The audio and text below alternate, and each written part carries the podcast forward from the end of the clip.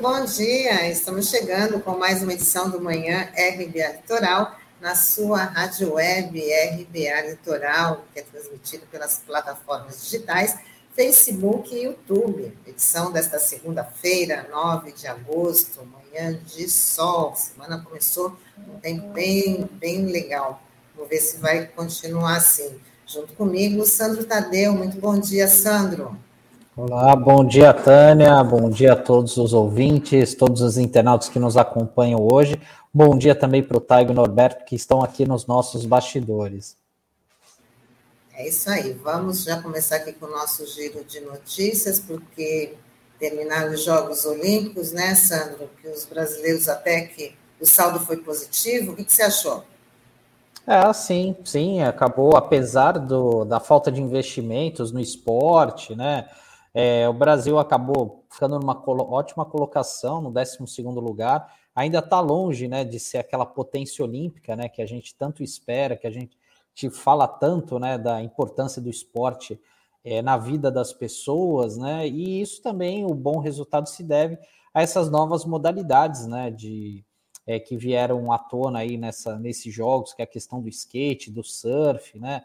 É, enfim, e a gente espera que é, não fiquem somente naqueles cinco minutos de fama, né, da, dessas histórias de superação, de dificuldades, mas que possa haver um investimento de fato por parte do poder público, por parte dos empresários também, né, nos atletas, na continuidade desse projeto, que isso é muito importante, porque o esporte transforma vidas, né? Então, acho que é esse que tem que ser sempre o legado, né? É, após as Olimpíadas, não deixar essa chama morrer. É isso aí. Bom, agora a gente já fala da CPI da pandemia. O depoimento mais aguardado desta semana é do deputado federal Ricardo Barros, líder do governo na Câmara. A convocação do parlamentar foi sugerida pelo senador Alessandro Vieira. O nome de Barros teria sido mencionado pelo presidente Jair Bolsonaro em supostas irregularidades da vacina Covaxin. O depoimento está marcado para esta quinta-feira. Bom, Sandro, está aí como um dos depoimentos mais aguardados, né? Porque parece que o Ricardo Barros vai ter, vai ter muito o que falar, né? Já que ele foi, já que ele que pediu para ser convocado, e aí o, o pessoal da comissão, né? Os, os senadores começaram a adiar para poder ter outros depoimentos, para só depois ouvir aí o deputado federal Ricardo Barros. Sim, exatamente, Tani. E agora fica a situação, né? Ver o que de fato ele vai é, trazer à tona para a CPI, né? Porque o que ficou muito claro, né, ao longo desses depoimentos, ao longo das últimas semanas, é que havia até uma espécie de gangue, de, é uma, uma briga de gangue ali em torno do orçamento público, né, para rapinar o orçamento público. Isso ficou evidente que há alguns nichos, né, e o Ricardo Barros é uma pessoa que conhece bem esses meandros, não somente pela questão política, né, pelo muito por estar muitos anos no Congresso Nacional, já ter sido líderes de outros governos também, mas também pelo fato é, dele ter sido ministro da Saúde durante a gestão do ex-presidente Temer, né? Então ele conhece bem esse caminho, tem ligações próximas, né, de algumas dessas empresas, como a Precisa, que está no olho do furacão. Então a gente precisa ficar de olho nessa CPI, né? Até porque ainda é somente até quinta-feira. E a gente sabe que é, muitos documentos estão de posse dos, dos senadores, enfim, então muito provavelmente até alguma matéria mais quente possa surgir aí às vésperas do depoimento, porque isso certamente está na mão é, de, dos senadores de oposição e isso acaba, de uma certa forma, repercutindo na imprensa. E, uh, e vamos ver qual será o desfecho dessa história, né, Tânia? Porque o Ricardo Barros, como você falou, ele pediu para falar, porque para ele era interessante, né, é, acabar logo com essa história, mas uh, os senadores é, mostraram quem é quem manda de fato, né? Então eles é que tem que controlar a agenda e, enfim, ele tem que se sujeitar a isso. Então, pra, promete ser uma semana bastante intensa lá na CPI. E dando continuidade aqui, Tânia, é, falando, ainda falando sobre o Congresso Nacional, o presidente da Câmara, Arthur Lira, vai levar a proposta do voto impresso ao plenário amanhã. Essa mesma proposta já foi rejeitada pela comissão especial na semana passada. Mas o presidente da Câmara quer esgotar esse tema, que tem sido uma das principais bandeiras do presidente Bolsonaro. É porque a tendência é que a proposta sofra nova derrota. E é, é como é, exatamente, Tânia, porque dificilmente o, o, eu acredito né, que a, a, dois terços da Câmara né, é, vai voltar, vai votar favoravelmente essa questão do voto impresso. Né? É, é uma bandeira que tem sido levantada, tem sido citada em, pelo Bolsonaro em todas as lives, eventos, motociatas que ele tem feito pelo país, como ocorreu nesse último final de semana. É, e realmente, né, a gente tomara que se coloque um ponto final nessa história aí, que já, já deu o que tinha que dar, né? É, a gente sabe quais são as intenções por trás disso, que é justamente tumultuar as eleições no próximo ano, diante dessa queda de popularidade das pesquisas do presidente Bolsonaro, e ele quer criar mais um fato, mais um factoide, para desviar a atenção da população, né? E aí, até porque a pandemia ainda não acabou, né? É isso aí. Agora a gente fala do Tribunal de Justiça de São Paulo, que negou o novo pedido de soltura do ativista Paulo Galo, acusado pelo incêndio da estátua de Borba Gato, na capital. Galo está preso desde o dia 28 de julho, quando foi à delegacia espontaneamente assumir a autoria do incêndio. No último sábado, ele foi transferido para o Centro de Detenção Provisória do Belém, e apesar do Supremo Tribunal de Justiça ter concedido habeas corpus favorável à liberdade do motoboy, a juíza Gabriela Marques Bertoli, do Tribunal de Justiça do Estado, converteu a prisão temporária em preventiva no mesmo dia. Quer dizer, fica claro aí uma perseguição ao, ao ativista que acabou se apresentando, quando foi à delegacia, até junto com, com a sua companheira, né, se apresentando espontaneamente e agora está nessa, nessa situação aí difícil, apesar do habeas corpus do Supremo Tribunal de Justiça. É, Tânia, é, realmente é uma situação bastante delicada essa do Paulo Galo, que ganhou um protagonismo aí nas ruas, né, com aquele movimento entregadores antifascistas, né, que gerou uma grande repercussão, pautou de uma certa forma é, a imprensa, essa discussão na sociedade sobre a exploração é, dos motoqueiros, né, dos entregadores, é, por parte dessas empresas é, que fazem intermediação né, de alimentos né, de, entre restaurantes então e os clientes. Então é uma bandeira justa, né? Essa questão da uberização que ficou tão evidente, está cada vez maior no nosso mercado de trabalho e, e mostra, de certa forma, essa prisão que está ganhando uma, uma conotação cada vez mais política, né? Dessa perseguição contra o Galo, que se tornou aí uma, uma grande liderança popular por conta dessa bandeira. E, enfim, e como você mesmo citou, já existe até uma decisão do próprio STJ para que ele seja libertado, né? Então tem, tem essa questão jurídica aí, né? Enfim, mas acaba comprovando de fato aí que há uma prisão política e uma perseguição contra o Galo. Então é, a gente tem que, tem que lamentar esse tipo de situação. E uma luta importante que está sendo travada aqui na região é sobre uh, a concessão da, padre, da rodovia Padre Manuel da Nóbrega, a iniciativa privada. E depois de Itanhaém, agora foi a vez dos vereadores de Peruíbe fazerem coro contra a instalação da praça de pedágio nessa rodovia eles aprovaram uma moção de repúdio contra essa proposta do governo do estado. O argumento dos parlamentares de Peruíbe é que o pedágio pode prejudicar moradores e comerciantes locais.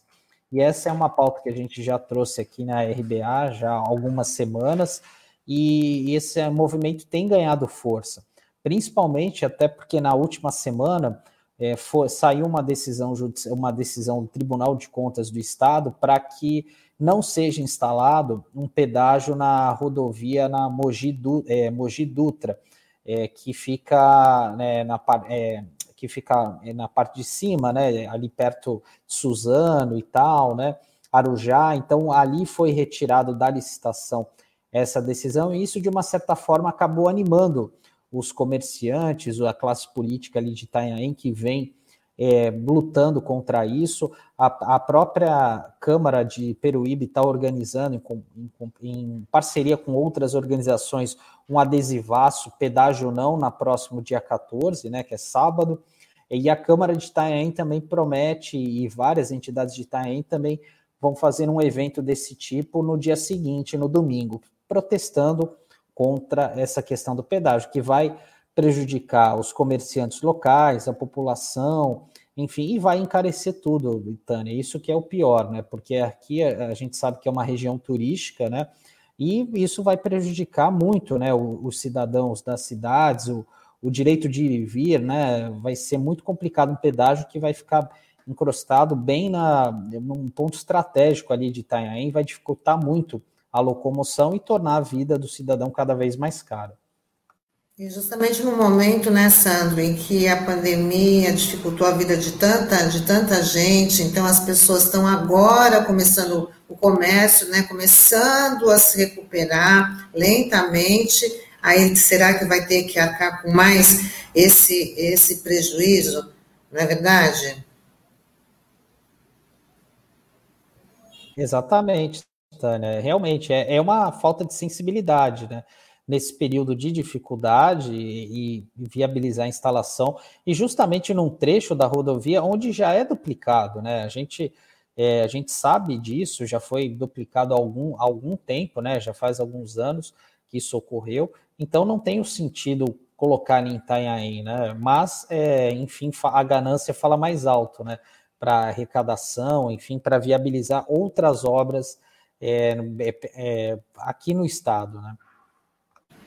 Bom, para a gente encerrar, vamos encerrar com uma curiosidade. A Academia Brasileira de Letras adicionou mais de mil novas palavras ao vocabulário oficial, e muitas delas ganharam força durante a pandemia e agora fazem parte do dicionário. Entre os termos incluídos estão home office, telemedicina, emoji, lockdown e negacionismo. Palavras que entraram no dia a dia do brasileiro e agora estão representadas. Negacionismo graças ao nosso, graças a este governo, né, que obrigou aí a população e principalmente a imprensa a usar essa palavra um dia sim, o outro também, né, Sandro? Exatamente, né? Algumas dessas, dessas é, termos, né, acabaram de fato sendo incorporados aqui no nosso dia a dia, né? Então, é, não tem como, né? A própria, até mesmo a questão do lockdown, né? Que a gente fala muito, né? Assim, era um termo desconhecido até dois anos atrás. Eu acho que muita gente nem conhecia é, esse termo, mas acabou sendo popularizado aí por causa da imprensa, né? E até uma dica importante aí para quem quiser tirar dúvidas, né, sobre vocabulário, né? Só digitar no Google VOLP, E-V-O-L-P que aí você cai no dicionário é, da Academia Brasileira de Letras, né? Então ali você consegue verificar qualquer palavra existente e, que existe, se a grafia está correta. Então é uma dica importante aí para quem for escrever, tirar dúvida, né? Volpe, digita no Google, é V-O-L-P, que você consegue achar essa, o vocabulário correto aí, então, para você escrever melhor. É isso aí. Bom, chegou a hora da gente conversar com o nosso colunista Sérgio Pardal, na coluna Por Dentro da Previdência, né, que hoje ele vai abordar tema acidentes de trabalho e seus equiparados. Vamos embarcar o Pardal.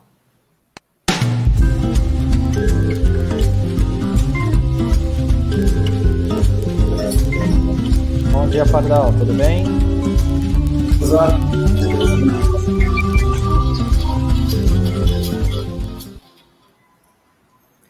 Olá, Pardal, seja bem-vindo, muito bom dia.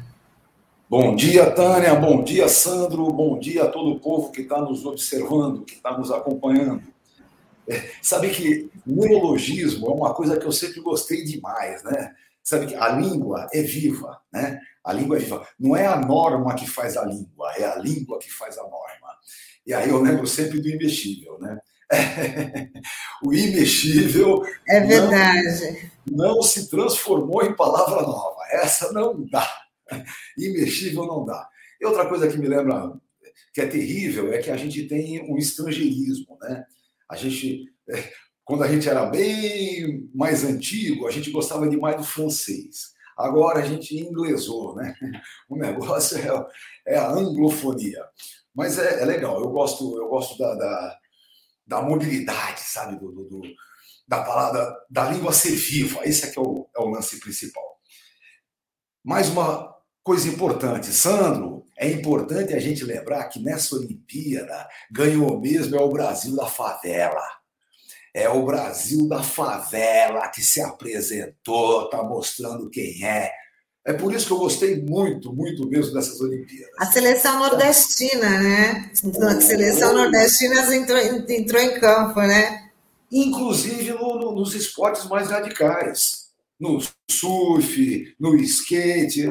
Está aí quem somos nós. Nós somos o Brasil da favela. E é o Brasil da favela que vai buscar o seu lugar no mundo. Então, essa é uma coisa para mim bastante importante.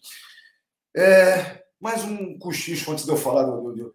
Olha, é bom que acabe logo essa brincadeira do voto impresso, porque eu sempre gosto de lembrar quando a gente fazia aquelas campanhas danadas, uma caneta azul dentro do lugar de apuração valia ouro, tá bom? As pessoas iam no banheiro para pegar uma carga de caneta azul que deixaram escondido lá para poder falsificar voto no voto impresso. Então, pelo amor de Deus, né? não, não tem o um, um mínimo cabimento. Voto na caneta, não.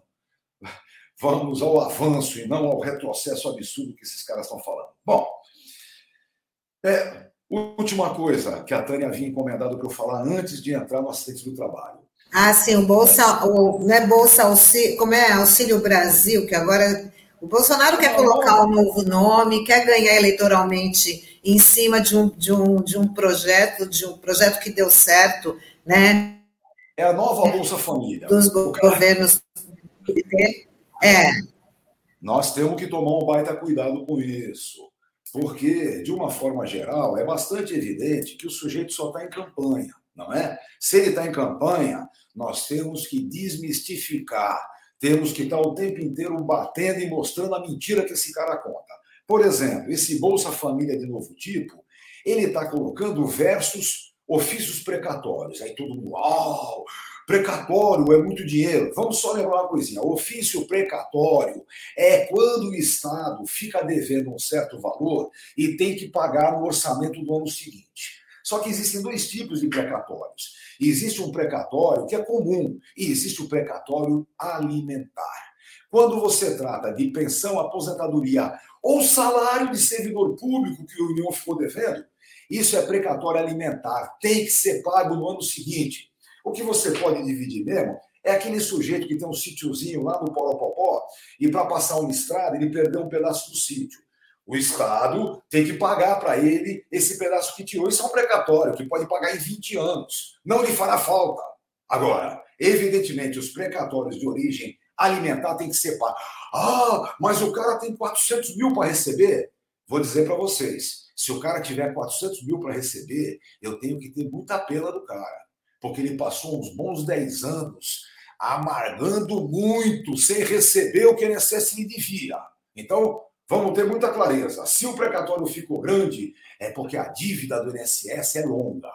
Tem processos que a gente levou 20 anos para ganhar. Então, vamos botar o pé no chão e, e ir para o enfrentamento. Né? O que ele está fazendo é tirando de um para dar para o outro, é tirando do pobre arrebentado que pagou 10 anos um processo judicial para tentar fazer uma Bolsa Família que lhe renda votos. Vamos levantar a bola e brigar firme quanto a isso. Bom, acidentes do trabalho acidentes do trabalho e seus equiparados. Isso é uma briga antiga. Veja só, na legislação brasileira, o acidente do trabalho já fez 100 anos. A primeira lei acidentária no Brasil é de 1919. O que, que dizia a primeira lei? Simples, dizia que no acidente do trabalho o patrão tem que indenizar. Lembrem-se, desde o princípio, a grande discussão é o risco empresarial. O risco do acidente do trabalho é do empregador. Bom, isso tudo no primeiro momento não tinha, evidentemente, aplicabilidade, né? Não basta você falar na lei, ó, oh, se o cara tiver um acidente, o patrão tem que pagar. E aí você pergunta, ué, paga como? Sei lá. Lei assim não funciona. veio uma outra de 34 no mesmo caminho. E em 1944, no final do Estado Novo de Getúlio Vargas, é que efetivamente foi implantado o seguro de acidentes do trabalho.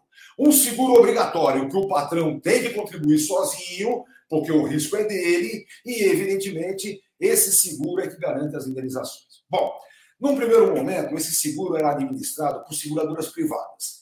Os IAPs, né, IAPI e APTEC, tinham um ou outro segurinho de acidente do trabalho. Mas qual? Aquele ruim, sabe? Aquele que a seguradora privada não queria fazer, ficava para os IAPs. Acontece que em 1967, um pouquinho antes do AI-5, o Congresso, respondendo a um decreto do Estado de plantão da época, o Corte Silva, simplesmente trouxe o acidente do trabalho para dentro da Previdência. A partir de 67, os acidentes do trabalho passam a ter o seu seguro sob responsabilidade do antigo NPS e hoje do INSS. Bacana, legal, justo. Lembrar, inclusive, não só a contribuição patronal, como também os benefícios diferenciados. Auxílio doença, aposentadoria por invalidez e pensão por morte pagavam muito melhor quando era decorrente de acidentes do trabalho. Então, isso é de suma importância. Evidentemente que as seguradoras privadas só pagavam na bucha, né? só pagavam nas ações. Cresceu com isso bastante as ações judiciais de acidentes do trabalho. Depois, quando o INSS encampou, aí a situação começa a se modificar. Só pensem no seguinte: em 1998, a emenda constitucional número 20 colocou um novo parágrafozinho lá no artigo 201, permitindo que uma nova lei, qualquer dia, qualquer hora, privatize o acidente do trabalho. Então, olhos abertos, molecada. Existe uma regrinha na Constituição, a partir da emenda 20, que permite a privatização do seguro de acidentes do trabalho. Não aconteceu ainda, mas pode acontecer. Bom, por outro lado, o neoliberalismo resolveu que acidente do trabalho e acidente comum era tudo a mesma coisa. Aqui no Brasil, em 95, veio uma nova lei que simplesmente equiparou os benefícios o auxílio-doença, a aposentadoria por invalidez e a pensão por morte passou a pagar 100%, fosse acidente do trabalho ou não. É até interessante, você pega a estatística de acidentes do trabalho, você vai ver que de 95 é, para frente, os acidentes do trabalho, na sua totalidade, até diminuíram. Mas não diminuíram os acidentes do trabalho com vítimas fatais, entenderam? O defuntinho que está lá no chão não dá para esconder, né? Então, acidente do trabalho com vítima fatal cresceu. Acidente do trabalho comum foi escondido. Claro, se eu não posso brigar por um benefício maior, aquilo vai morrer na boca pequena. Bom, acontece que a emenda número 103, essa é de 2019, que veio agora, dois anos atrás, pois bem, essa de 2019 simplesmente arrebentou com a aposentadoria por invalidez e a pensão por morte. Eu já contei para vocês um monte de gente, um monte de vezes. A invalidez hoje paga 60% para quem tiver até 20 anos de contribuição. E a pensão por morte, pior ainda, paga 50% mais 10% para cada dependente. Já mostrei para vocês caso é, em que a pensão por morte vai pagar 36% do que seria a aposentadoria do sujeito de verdade. Bom, isso está lá colocado. Só que, por outro lado, já que os benefícios por invalidez e por morte reduziram-se substancialmente, o legislador foi obrigado a diferenciar o acidente do trabalho. Então, agora, acidente do trabalho paga invalidez ou pensão por morte mais favorável do que a doença ou a morte comum. Lembrando, hein, o auxílio doença não conta nisso porque ele paga 91% em qualquer hipótese. O que conta nisso importantemente é a pensão por morte e a aposentadoria por invalidez. Outra coisa importante é o conceito de acidente do trabalho. Ele tem é, as coisas que foram juntadas ali, como, por exemplo, o acidente de percurso. Sabe como é? O acidente indo de casa para o trabalho ou do trabalho para casa.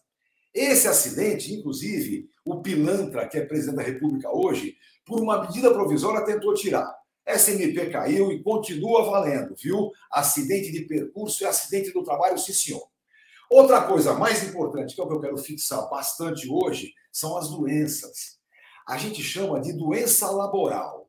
Só que ela pode ser uma doença profissional ou uma doença do trabalho. Tem diferença? Na prática, não. Mas como na teoria tem, é melhor colocar claro para vocês. O, a doença profissional é aquela que tem ligação direta com o trabalho. Que nem, por exemplo, a chamada disacusia neurosensorial bilateral. Vou traduzir. É a surdez profissional. Tem a ver com o ruído que você sofre bilateralmente o tempo todo. Tem outra, a leucopenia, que os médicos dizem que o nome certo é benzenismo. É o intoxicado por benzeno, que nem os cosipanos. É, a tendinite, a DORT, distúrbios osteomusculares relacionados ao trabalho, que dá em caixa, dá o pessoal que digita. Então, essas doenças são profissionais, é fácil de dizer o que é. E existem as doenças do trabalho, que não têm relação direta, mas aconteceram em razão do trabalho. Não fosse o trabalho, não aconteceriam. Por exemplo, síndrome do pânico em caixa bancária que tem um monte de assaltos. É doença do trabalho, é evidente. Hoje, inclusive, já dizem que é doença profissional, tá? A síndrome do pânico em bancários. Agora, o que eu quero falar para vocês mesmo é a Covid-19.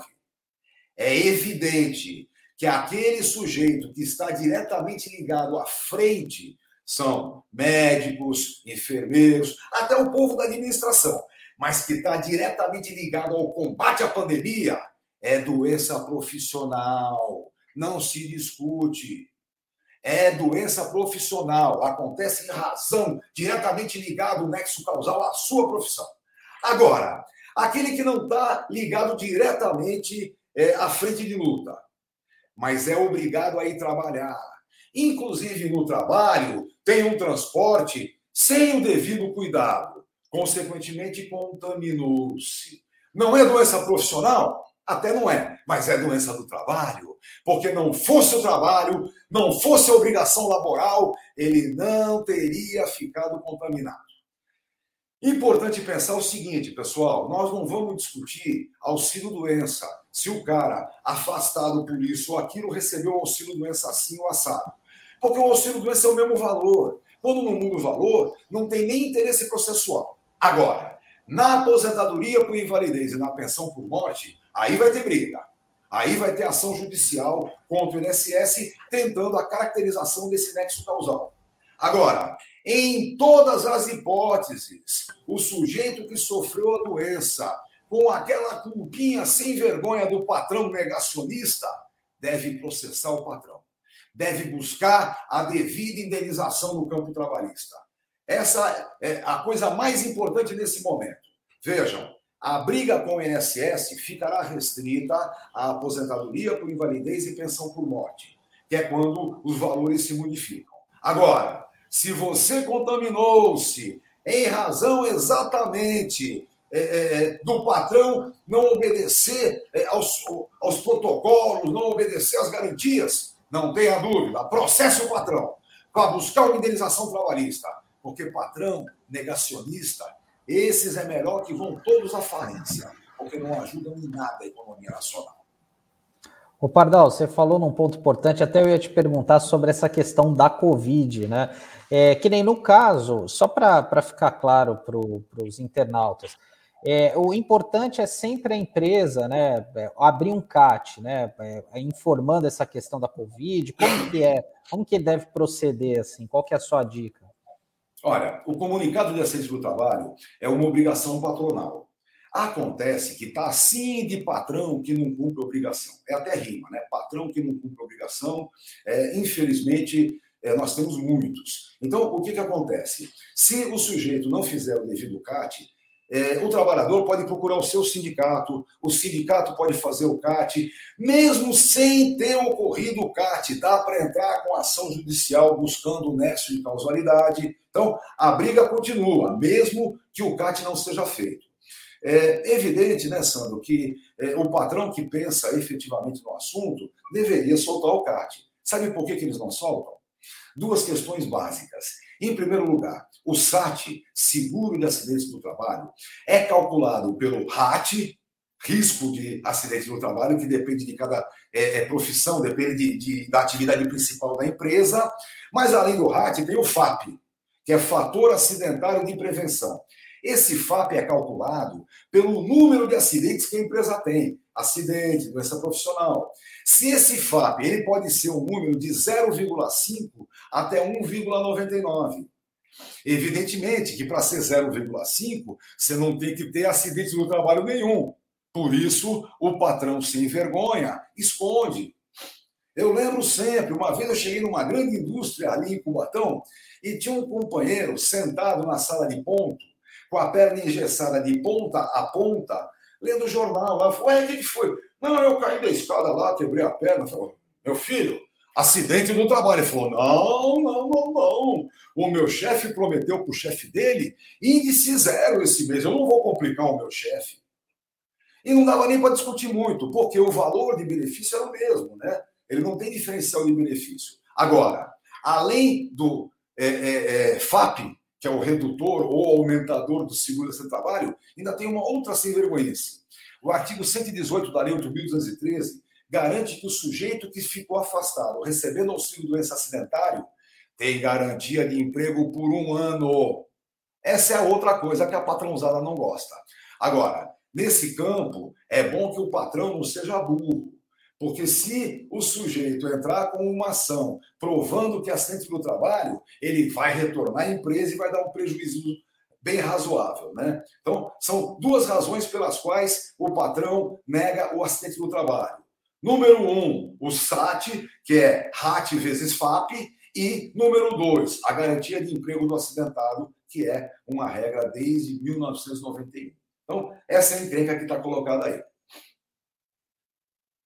Aí, Pardal, como já escreveram aqui, é sempre uma aula, né? A gente tem as segundas-feiras, né?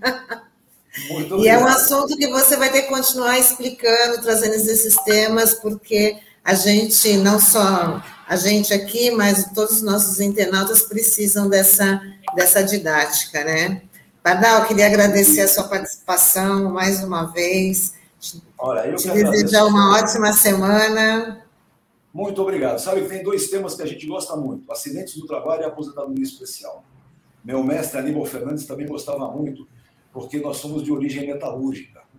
Ele foi fiscal do IAPI e eu sou técnico mecânico de máquinas e motores, trabalhei na área industrial. Então são coisas que a gente sente na pele o que, que é.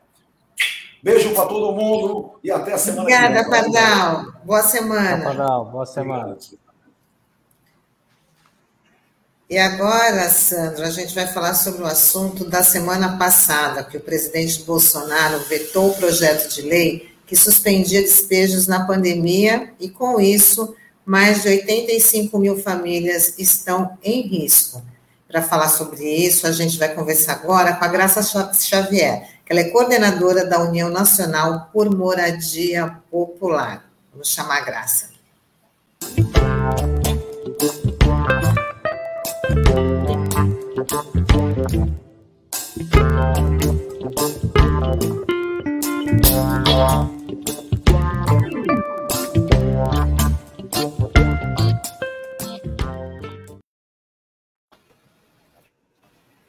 Bom dia, Graça. Seja bem-vinda mais uma vez aqui com a gente no Manhã RBA Litoral. Muito bom ter você aqui. Infelizmente, não para falar de, de notícias é, boas, né? É sempre mais uma luta que vai ter que ser enfrentada aí pelos movimentos de moradia devido a esse veto do, do presidente da República em, na questão do despejo zero, né? Bom dia, Tânia, bom dia, eh, Sandro, bom dia, ouvintes da RBA Litoral, né? Infelizmente, o Bolsonaro, mais uma vez, mostra aí o seu outro lado da face, né? O mais de ruim que um presidente da República possa mostrar para a população brasileira. E como é que vai ser agora o, essa, a luta do, do, dos movimentos, né? Você que é coordenadora nacional desse movimento por moradia popular, como que vai tentar reverter essa, essa questão, já que 85 mil famílias estão aí em risco? Bom, Antônia, nós estamos nos rearticulando, né? Porque nós estamos, aí desde 2020 em uma luta constante, porque de 2020 até agora foram vários despejos que foram ocorrendo, tanto é, por ato judicial como por, por, atos administrativos, né, de vários prefeitos e governadores e daí por diante. E foi todo esse praticamente dois anos é, de articulação com vários movimentos, com defensoria pública, com vários advogados e advogadas populares aí para poder articular com a Câmara dos Deputados, depois com os senadores, né, para conseguir aprovar o PL.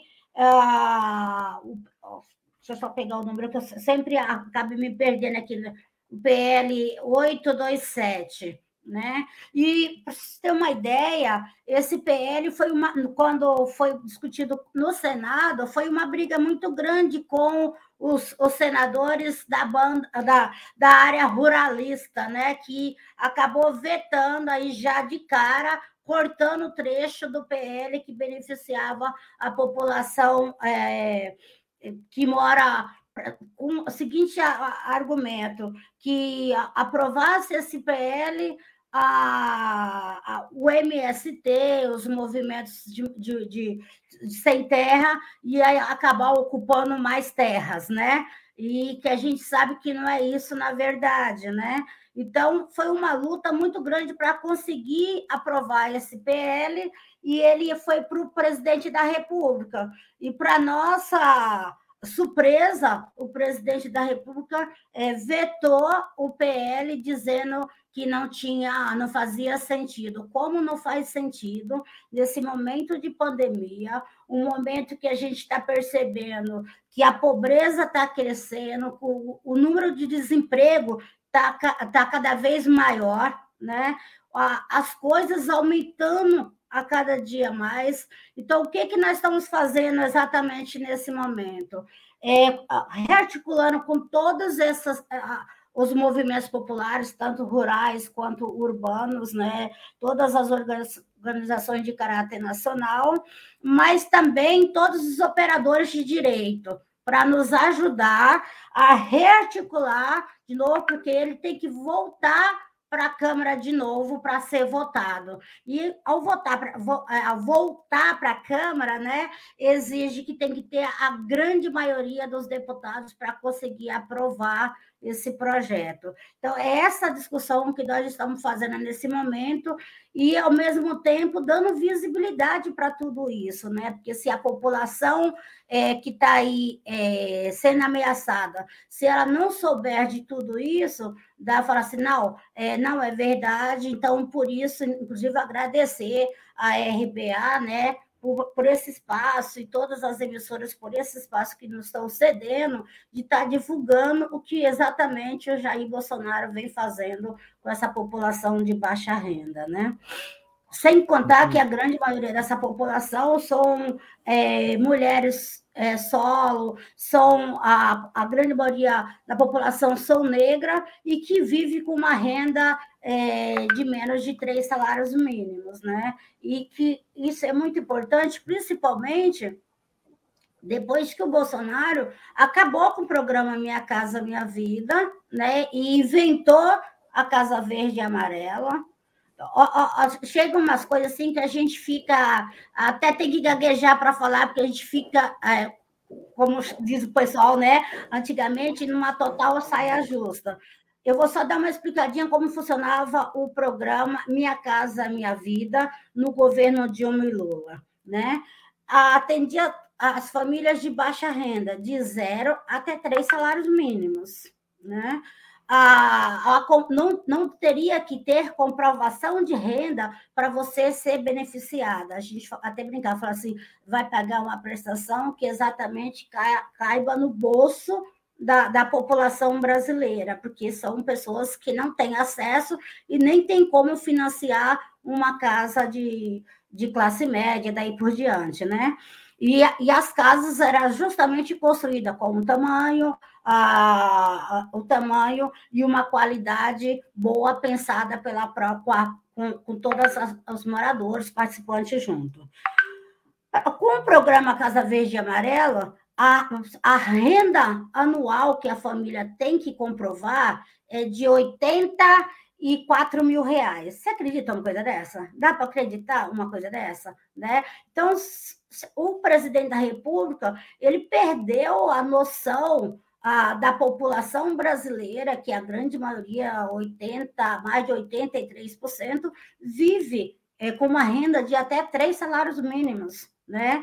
Tanto isso que a gente percebe a quantidade de pessoas que estão vivendo hoje em situação de rua. E não é só o jovem ou o homem. Hoje tem família inteirinha, inteira, vivendo na rua. A gente percebe aqui no centro da cidade, em São Paulo e em vários outros lugares, ah, é pai, mãe, dois, três, quatro, cinco filhos né, na rua, sem ter que comer, sem ter onde dormir, sem ter um plano de saúde, totalmente abandonado pelo Jair Bolsonaro. Né? Agora, é importante dizer que esse mesmo PL também, que está no governo federal, para a gente também não perder a noção disso, né? que não é só o presidente da República que vem fazendo isso, não. Os governos do PSDB também vêm fazendo isso, né? Porque Ô, Graça, eu até ia te perguntar sobre isso, viu? Desculpa te cortar, eu ia até é. fazer essa, essa pergunta, porque a gente teve também essa mesma lei que foi vetada pelo Bolsonaro, também foi aprovada aqui na Assembleia Legislativa, né? Uma, uma, uma proposta até da deputada Alessi Brandão, e foi vetada pelo, pelo Dória, né? E entre os argumentos que ele apresentou, é dizendo que o cenário atual da pandemia é muito diferente da época que o projeto foi apresentado e que hoje já tem vacina, que a coisa já melhorou. Você, como uma importante liderança popular, como é que você viu essa, essa justificativa aí do governador para vetar é, a questão do, dos despejos aqui no estado?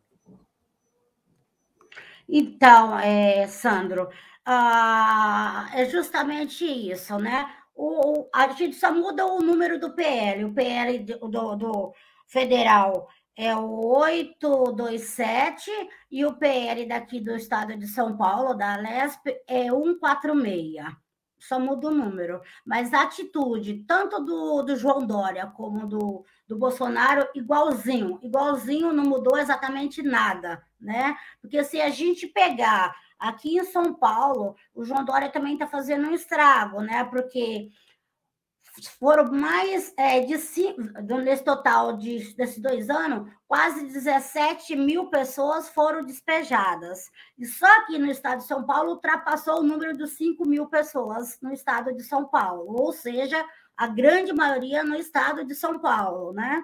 E o João Dória simplesmente. Nós compramos também a mesma briga para conseguir aprovar aqui no estado de São Paulo, com várias audiências, as, as lideranças acompanhando as audiências, como fazendo é, várias divulgações e apelo mesmo para os deputados poderem aprovar, e simplesmente João Dória a, veta o programa também, o PL aqui também. E mais que isso, além de votar o PL, não sei se vocês querem saber, nesse final de semana, com toda essa situação de pandemia, a situação de moradores de rua, ele simplesmente fechou os restaurantes que servem a comida nos finais de semana. Esse final de semana ele fechou todos, né? Ou seja, mais uma vez ele abandona também a população do estado de São Paulo e fica à mercê de nós, da sociedade civil e lideranças, né, assumir um papel do Estado que não é o nosso dever né? O nosso dever é de lutar, de estar junto com, com, as, com as pessoas, é de incentivar as pessoas a continuarem na luta, né? porque com esse processo de pandemia, a gente só tem que ser solidário um com o outro e cada vez mais com a população é, menos favorecida, que está aí vulnerável de todo a, o atendimento dessas políticas públicas. Né?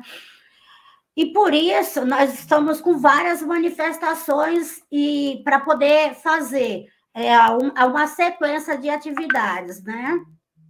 Agora, no dia 10, amanhã, né? No caso, às 9 horas da manhã, nós vamos estar fazendo uma concentração aqui em São Paulo, no Largo São Bento, e vamos seguir encaminhada até a prefeitura, porque também a prefeitura é do PSDB, o Ricardo Nunes, aqui no município de São Paulo, e também abandonando, abandonou totalmente. Então, tirou o Vale Transporte de Idoso, uh, não tem verba emergencial, os tablets para as famílias, os estudantes até agora não chegaram. Né? Então, é uma sequência de falta de políticas públicas para as famílias de baixa renda, inclusive nós vamos amanhã com uma articulação muito grande, que é a articulação da Frente pela Vida e da Coalizão pela Vida, que compõe aí mais de 600 organizações e associações de movimentos populares, universidade, defensoria pública. Então, nós conseguimos criar uma rede de solidariedade, inclusive para poder ir amanhã na, na prefeitura, para reivindicar uma série de, de questões, né? As cestas básicas para atendimento às famílias de baixa renda, a questão da, de priorizar a vacinação nos lugares mais afetados, né? A gente percebe que hoje os mais afetados são as pessoas que vivem em favelas, em cortiços, né? E a população mais vulnerável. Também, nessa mesma linha, é, tem um programa que chama Pode Entrar, que já faz mais de dois anos e, e que o projeto foi aprovado, mas o prefeito ainda não sancionou o projeto também que ele está cobrando. E também para parar com a revisão. Olha só, no meio dessa pandemia, os caras estão totalmente malucos. Vou, aqui no município de São Paulo, vou implantar a revisão do plano diretor. Imagina, a população não tem dinheiro nem para comprar comida. Agora tem que comprar pacote de internet se quiser participar. Então, é uma falta de responsabilidade pela democracia no Brasil que começa em, em vários partidos políticos, inclusive no PSDB, que está aqui em São Paulo há mais de 30 anos, né? Então, assim, é uma sequência de coisas que a gente, a cada dia que passa, a gente tem que perceber que temos que estar mais unidos, mais aquela história, né? Ninguém solta a mão de ninguém, é exatamente isso que a gente tem que fazer. E aí, aí, em setembro, que é o grito dos excluídos, das excluídas, nós vamos aproveitar o, o 7 de setembro também para divulgar tudo isso que esses, é, tanto que o Bolsonaro né, vem fazendo e reforçar o pedido de impeachment do Bolsonaro, porque é, é inadmissível a gente ter um presidente com o comportamento que esse homem vem tendo, né? Não sei nem se a gente pode chamar de homem, que para nós é um monstro, né? Que vem é, cometendo aí desde a da falta de compra de vacina, da verba emergencial para atendimento e agora, por último, ah, vetando um projeto de lei, né, que é a da campanha Despejo Zero, que a gente vem trabalhando aí há muito tempo. Depois, no mês de outubro, no dia 4 de outubro, é o Dia Mundial do Sem Teto. No Dia Mundial do Sem Teto, nós estamos organizando uma caravana nacional para Brasília, a União Nacional, nós preparamos um PL, chama PL da Autogestão e Propriedade Coletiva. Então, nós vamos lançar é, uma audiência pública de lançamento desse PL, numa articulação com seis países, que todos os seis países estão fazendo, lançando também esse PL, é, que cada um já está em um, um momento, nós vamos agora lançar, outros já estão em Senado, outros ainda estão laborando e pensando, né? Então, nós vamos lançar às nove horas da manhã na Assembleia de Iniciativa dos Movimentos Populares é, em Brasília. E no período da tarde, nós vamos para o MDR cobrar a um programa habitacional para as famílias de baixa renda. E aí nós estamos fazendo todo esse processo que é um, a, a gente acredita que só através da luta e da participação das lideranças, da, da participação dos meios de comunicação, para divulgar tudo isso, para que isso possa chegar até as pessoas, para que as pessoas possam se empoderar de todas essas articulações que nós estamos fazendo, de projeto de lei, de tudo isso, para poder conseguir cobrar e dar a volta por cima ah, inclusive aí reforçando as grandes manifestações e os grandes atos né, do Fora Bolsonaro porque é impossível a gente viver esse momento né, de pandemia com tudo isso. É, graças. Pode. Pode ir, Não, só para só reforçar que já é um grande movimento nas redes sociais, né? É, concordando aí com essas mobilizações para a derrubada desse veto. Então, tem que contar muito com, com o pessoal da, da oposição para que esse veto seja derrubado, porque, na, na verdade, é um, se torna um ato até inconstitucional, já que o direito à moradia é um direito garantido na, na Constituição. E já teve também né, uma deliberação do Supremo Tribunal Federal, né, garantindo, dando esse respaldo né, na, da, da campanha Despejo Zero, né? Exatamente isso, né? Porque assim, não, mas eles são totalmente contraditórios, né? Aqui em São Paulo, o João Dória também, ele mesmo soltou uma orientação para suspender os despejos na época da campanha, ou na época de pandemia. Porém, o, o judiciário e todos eles, inclusive por ato administrativo, vem fazendo isso, né? o, STF também é, tem uma orientação, né? E aí fica essa briga de poderes, né? Essa briga de poderes que acaba é, prejudicando a população brasileira e, e, e simplesmente o mais prejudicado no meio de todo esse cenário é a população de baixa renda, né? Porque enquanto isso, os ricos estão cada vez mais ricos né? O setor imobiliário nunca ganhou tanta grana, igual ganhou agora nesse processo de pandemia. Né? Então, é muito importante ah, que a gente entenda isso, né? que o setor imobiliário, o agronegócio, vem ganhando muito grana, e é o que representa tanto no, na Assembleia Legislativa do Estado de São Paulo, quanto no Senado. Pode ver que a grande maioria dos ministros e tudo isso estão ligados ao agronegócio ou setor imobiliário, né? Então, isso que a população tem que ter noção de tudo isso, inclusive para refletir. O ano que vem é um ano de eleição, é um ano que a gente tem que votar em todos esses caras novamente, ou essas mulheres novamente. Então, é um ano para a gente pensar e refletir muito, né? Como tirar toda essa coja que hoje está aí, para poder a gente conseguir, quem sabe com o tempo, né?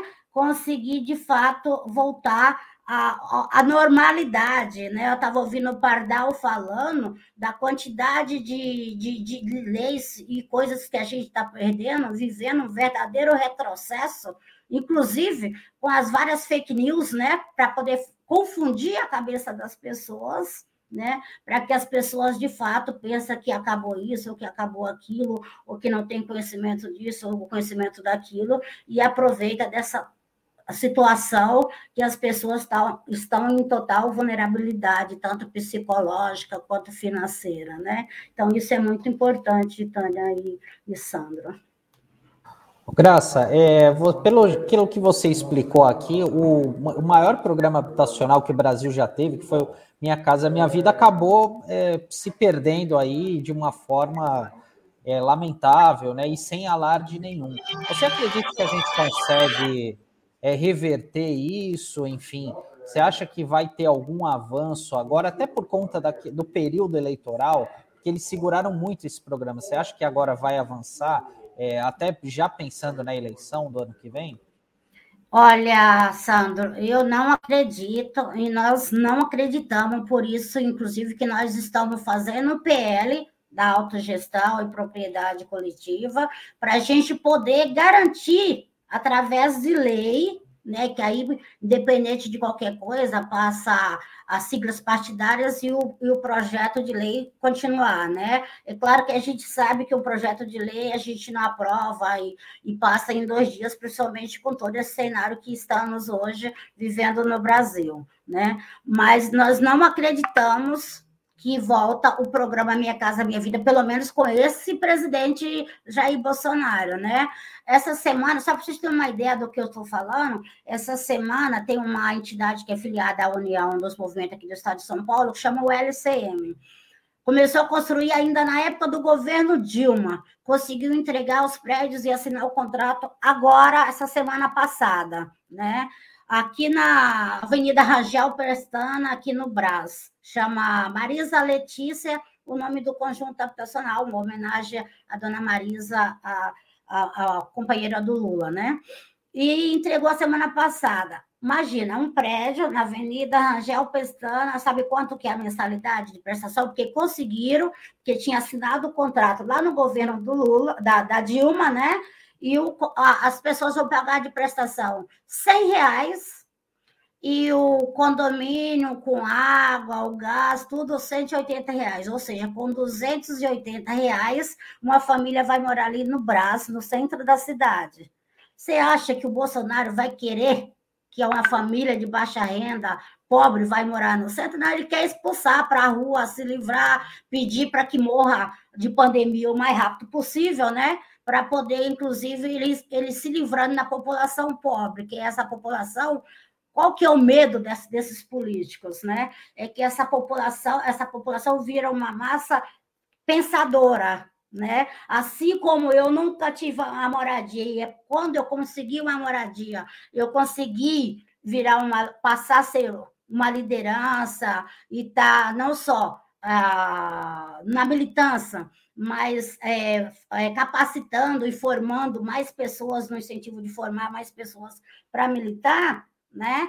E, e no, no, na garantia dos direitos, é isso que o, os governantes não querem, não querem pessoas pensando. Então, para eles é muito mais prático eles investir nas grandes construtoras que vão financiar a campanha deles, né? E colocar uma população de baixa renda dentro de um, um, um prédio, um apartamento pequenininho, né? Que ele, além dele não conseguir nem ter espaço para ficar sossegado, para pensar, ele ainda vai ter uma grande dor de cabeça para conseguir pagar as prestações mensais. Então, é exatamente esse tipo de política que eles estão pensando. Aí, o que, é que ele faz com essa população? Pega, põe, tira da favela, põe ou do, ou do cortiço, ou do aluguel, põe dentro de uma, de, um, de uma prestação que ele não consegue pagar, arruma mais uma dor de cabeça para ele e ainda julga essa população como incapaz. Né, incapaz de conseguir pagar, uma vez que eles, o próprio governo não tem não, não tem uma política de habitação para essa população de baixa renda. Né? Então, eu não acredito que com esse governo do Jair Bolsonaro, com o João Dória aqui privatizando tudo, inclusive a CDHU aqui no estado de São Paulo, né? com vários prefeitos do PSDB que não são capazes nem de, de, implementar uma política habitacional, como fez na gestão do PT a Luiz Erondina, a Marta Suplicy, né? e o o, Haddad. Então, é, é desse tipo de, de políticos que a gente vem discutindo e conversando. A gente percebe o diferencial aqui em São Paulo, como o governo da Bahia, o governo do Maranhão, a, a governadora do Ceará. Então, a gente vem percebendo, principalmente a gente que está numa, numa organização de caráter nacional, como faz a diferença. Até mesmo outros partidos de esquerda que estão aí, como o da Paraíba, que veio um projeto de lei, pegou. Vocês têm conhecimento, nos ajuda a elaborar, a gente ajuda a pensar, ajuda porque, graças a Deus, nesse período de tempo, nós, liderança de movimentos populares, conseguimos ganhar um conhecimento não só para fazer um debate como esse, mas inclusive de pensar em projetos de leis e iniciativas que podem combater a pobreza e a, dar melhor qualidade de vida para as pessoas, né? Mas, eu, olha, eu só, só para terminar essa parte, né? Eu só acredito é, num programa Minha Casa Minha Vida, a partir de 2022, depois de um processo de eleição, que a gente conseguir, de fato, tirar metade ou a grande maioria dessa, desses representantes que estão aí hoje, tanto no Senado, na Assembleia, nos de deputados, quanto o próprio presidente da República, viu? E colocar pessoas, de fato, que pensam na política e que pensam na população brasileira. Questão de prioridades, né, né, Graça? Ó, a gente está chegando aqui no final, mas tem umas interações aqui dos nossos internautas. A Elisa Riesco, ela fala, tanto os despejos como as operações policiais foram proibidas durante a pandemia, mas acontecem livres. A lei não é cumprida e os poderes não se comunicam. É toda uma intencionalidade, né? É, a Elisa Resco, ela fala, Bolsonaro tem a mesma visão de projeto genocida. Tem, e ela fala, a política de geração de desemprego tem sido motivo que tem, to, que tem jogado trabalhadores nas ruas, independente da população, em situação de rua. É revoltante. E a Margarida Silva dá um bom dia para você, Graça. Obrigada, obrigada, é. obrigada. Ela é uma, é uma querida, é uma fofa, Margarida. Sim, Graça então, antes da gente encerrar, eu queria que você tivesse aqui a oportunidade já para fazer suas considerações finais, já agradecendo a sua participação aqui com a gente no Manhã RBA Litoral, porque é sempre muito importante trazer essas informações para a sociedade. E a gente está aqui tentando, vai aumentar essa torcida para a derrubada desse veto, porque é muito desumano, né, muito, muito desleal com com essa população que justamente ainda mais que sempre precisou, mas justamente nesse momento que é onde, onde mais mais precisa. Então pode aí reforçar o convite para manifestação e agradecer a sua participação, viu, Graça? Bom, é, primeiro já de antemão dizer que é um prazer estar com vocês, né? E divulgar o nosso trabalho, porque assim, é, já fazer a convocação para amanhã, dia 10, às 10 horas, é, no Largo São Bento, para a gente poder ir para a rua cobrar do, do prefeito de São Paulo, mas também de João Dória e do presidente da República, para, inclusive, para reforçar para os deputados e senadores ah, para quebra do veto, tanto na Assembleia, na Lesp, aqui em São Paulo, quanto em Brasília, para o programa Despejo Zero, porque nesse momento de pandemia, ninguém merece ir para a rua, ninguém merece ser jogado às ruas sem emprego, sem salário e sem uma moradia digna, né? E aí a gente sempre reforça, né? A moradia é a porta de entrada para todos os outros direitos. Se a gente tem uma moradia, a gente consegue ir para a rua manifestar, mas aí aproveitar e, e, e aqui para reforçar ah, nós vamos, no 7 de setembro, ah, fazer vários atos e várias manifestações com todas as recomendações, mesmo que você tenha tomado a segunda dose da vacina, mas que use máscara, que leve o álcool gel e mantenha o distanciamento, tanto, tanto amanhã, no dia 10, quanto no 7 de setembro.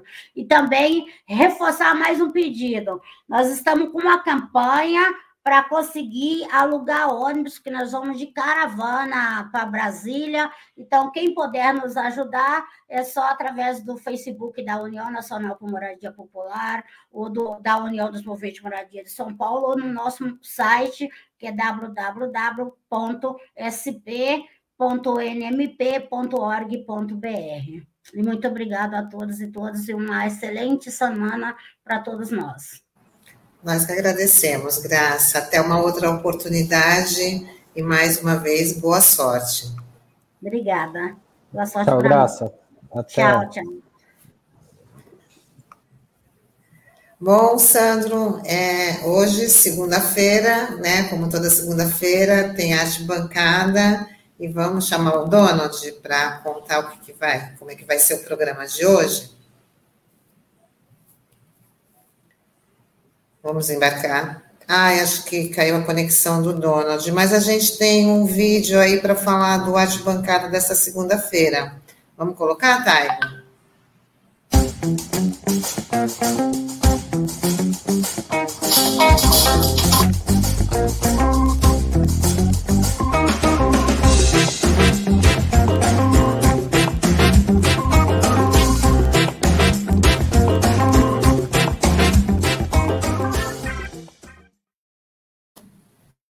Vai ser muito legal, porque vai ter o Marcílio Dias que vai falar de skate, né? Skate que teve um protagonismo aí nessas, nessas Olimpíadas, né, Sandro?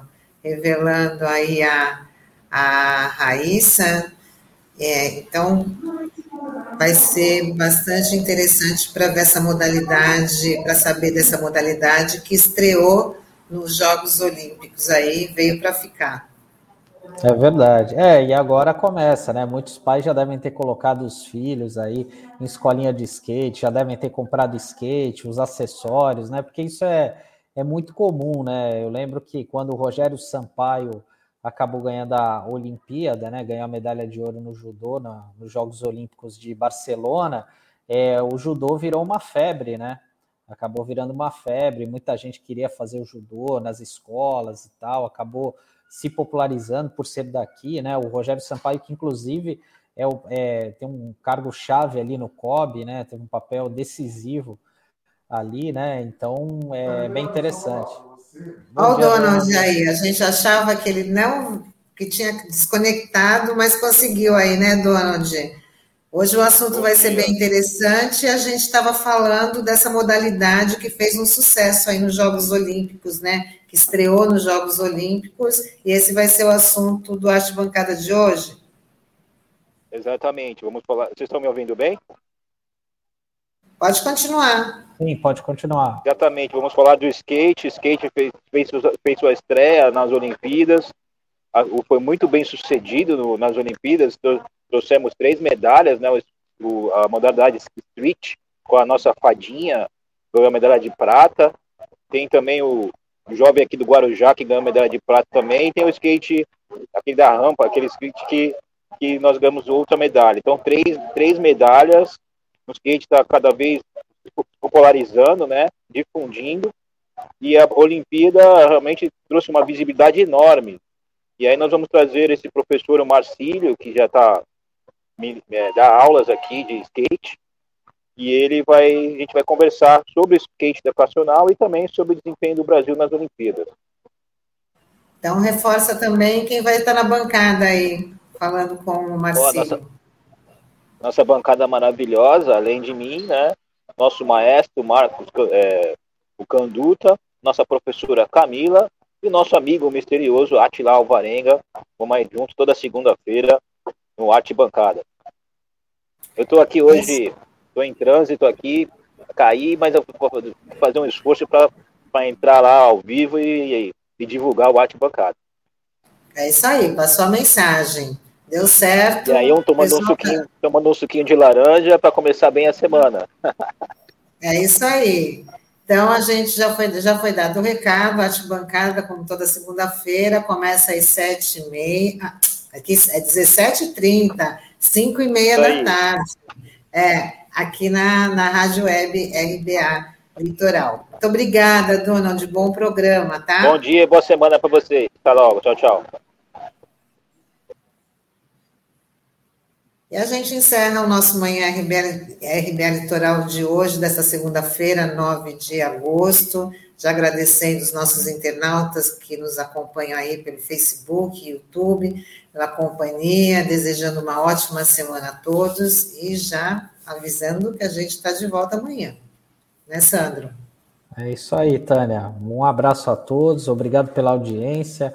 Curtem, compartilhem é, o nosso programa, que isso é muito importante para nos ajudar a, a ser visto aí nas plataformas digitais.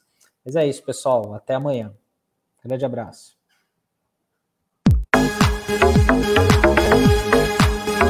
A Rádio Brasil Atual Litoral é uma realização da Fundação Setaporte, apoio cultural do Sindicato Setaporte.